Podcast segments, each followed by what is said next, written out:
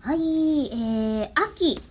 おいつもらったお手紙です深かまり、10月の6日でございます。まあまあまあちょっとだけちタょイうムど、ラちグょあうりますねどいいタイムラグぐらいですかはいね。はいえー、こちら、ちょっとお名前がないので、このまま読み進めますね。はいえー気づけばもう10月、秋、真っ盛りですうん。急な質問になりますが、お二人は衣替えのタイミングをどのように決めてらっしゃいます何かですかその普通のラジオ 番組の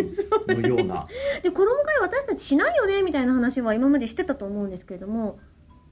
多分してたっけしてたような気もするしてた気がするんですよ。はいだから、きっと新しいリスナーさんなんじゃないかと今希望を今抱いております。あなるほど内容から推測する新そう規リス ナーで、この方ね、はいおそらく寒くなってきたらとか、暑くなってきたらっていうのが衣替えのタイミングだと思うんですが、ええしかし私の場合、それではダメなのです。どういうこと私は人より暑がりなため、衣替えのタイミングがずれてしまうのです。ここれにより周りの人が秋の服装になっている中、自分一人だけ半袖短パンというものすごい恥をかいてしまうんです。周りに合わせて自分の秋らしい、えー自分も秋らしい服装にするべきでしょうかそれとも個性としてこのまま半袖短パンを貫くべきなのでしょうかと全然貫くべきじゃないですかうん、いいと思います。色だけ気をつけてあげればいいんじゃないですか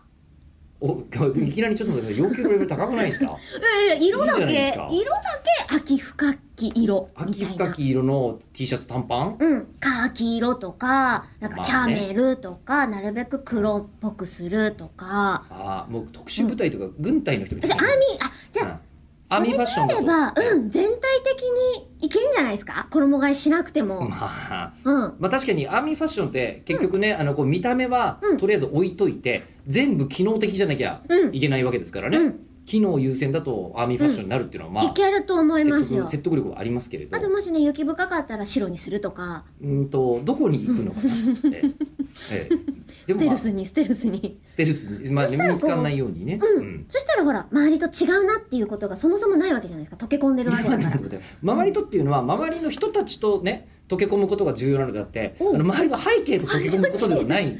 と思うんですよ。ええあいつ茂みに行くと見えないから な みたいな。